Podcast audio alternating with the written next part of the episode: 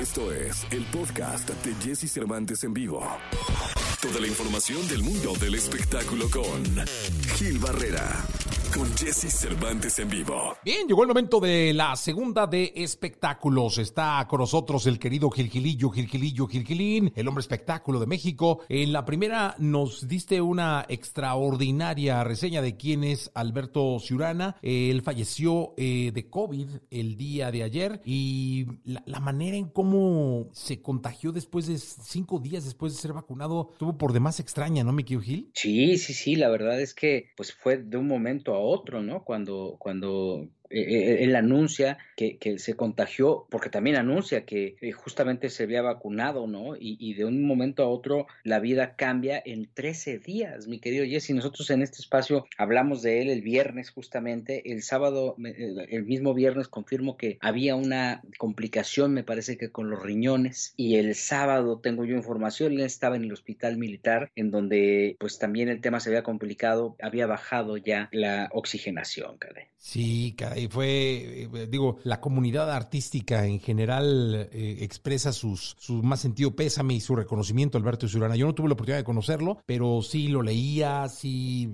estaba muy pendiente de todo lo que se generaba. Y nos ibas a platicar también la manera en cómo llega TV Azteca. Sí, fíjate que él, él, él forma parte eh, en, una etapa importante de las filas de Univisión, se encarga de hacer, pues como todo este, de, de tratar de meter más los contenidos mexicanos en Univisión. Univisión es un terreno complicado porque tienes que lidiar con varias nacionalidades y tienes que lidiar pues que con los venezolanos, pero con los cubanos asentados en Miami, con el gusto musical de, eh, perdón, el gusto eh, eh, en cuanto a audiencia, pues pan regional, como le dicen, ¿no? Entonces, no, no, era un proceso nada sencillo. Él de, un momento a otro se va de Univision, hace una retórica muy particular en contra de Donald Trump cuando Donald Trump se empezaba en campaña a expresar muy mal de los mexicanos, se juntan varios elementos y deciden que lo mejor es que salga de Univisión y se va un ratito, se pierde un rato, empieza a tratar de promover conferencias, de hacer algún otro tipo de, pues, este, actividades para no perder el contacto ya fortalecido en las redes sociales. Y después de una negociación, pues, prácticamente silenciosa, como él la llamó, durante prácticamente nueve meses con Benjamín Salinas, de repente es como la gran noticia que, pues, digamos, la persona que se afianzó o, que construyó eh, grandes, gran parte los éxitos de Televisa, iba aparecía ya como ejecutivo de Televisión Azteca. Así será su llegada y con él, pues prácticamente van detrás muchos eh, artistas, eh, cantantes, celebridades, ejecutivos que construyeron su carrera de la mano de Alberto, cercanos a Alberto. Hablo de un Mauro Castillejos, que por ejemplo, eh, Mauro prácticamente entró con Alberto desde que Mauro estaba,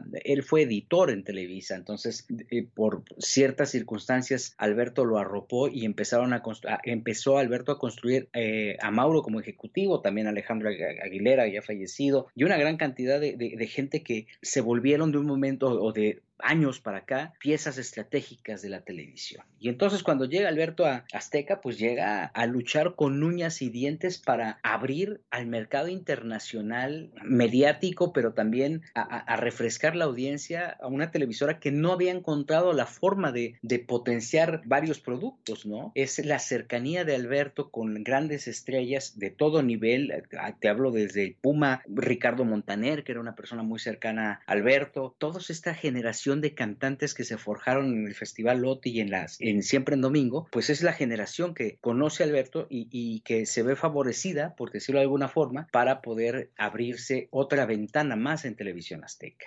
Y esa es la gran aportación que le hace a la televisión, pugnando por eh, programación viva, ¿no? Porque él decía que la televisión, y es como una norma que tienen los medios, de que la televisión eh, en vivo siempre va a ser mucho mejor que la televisión grabada, y empieza a fortalecer la barra de contenidos por ejemplo, de Venga la Alegría, este, el nacimiento de varios programas en vivos en, Azteca 1, antes Azteca 13. Eh, en fin, le dio la vuelta a la tuerca, de carácter fuerte con su gente, no tenía ningún tipo de consideración, era este trato que tenía eh, la vieja guardia ejecutiva de decir que las cosas tenían que salir porque tenían que salir, eh, reforzando y fortaleciendo el compromiso de los ejecutivos para sacar adelante lo mejor y tatuarse el nombre de la empresa que, en la que estuvieran para sacar, para favorecer a la audiencia y comercialmente a la empresa. Creo que eh, con él se cierra una página importantísima en, materia de, ejecutivos. Un ejecutivo joven tenía 62 años, y con él se, se da un cerrojazo a una generación importantísima de precursores de la televisión y del entretenimiento. A veces necio, con un muy buen sentido del humor, una sonrisa encantadora, bohemio. Me tocó verlo varias veces en una etapa, pues, un, tanto particular de Alberto en la guitarra de Chamín Correa, un lugar que estaba en la zona rosa y a él le encantaba la bohemia y, y ya estaba desbordado, pero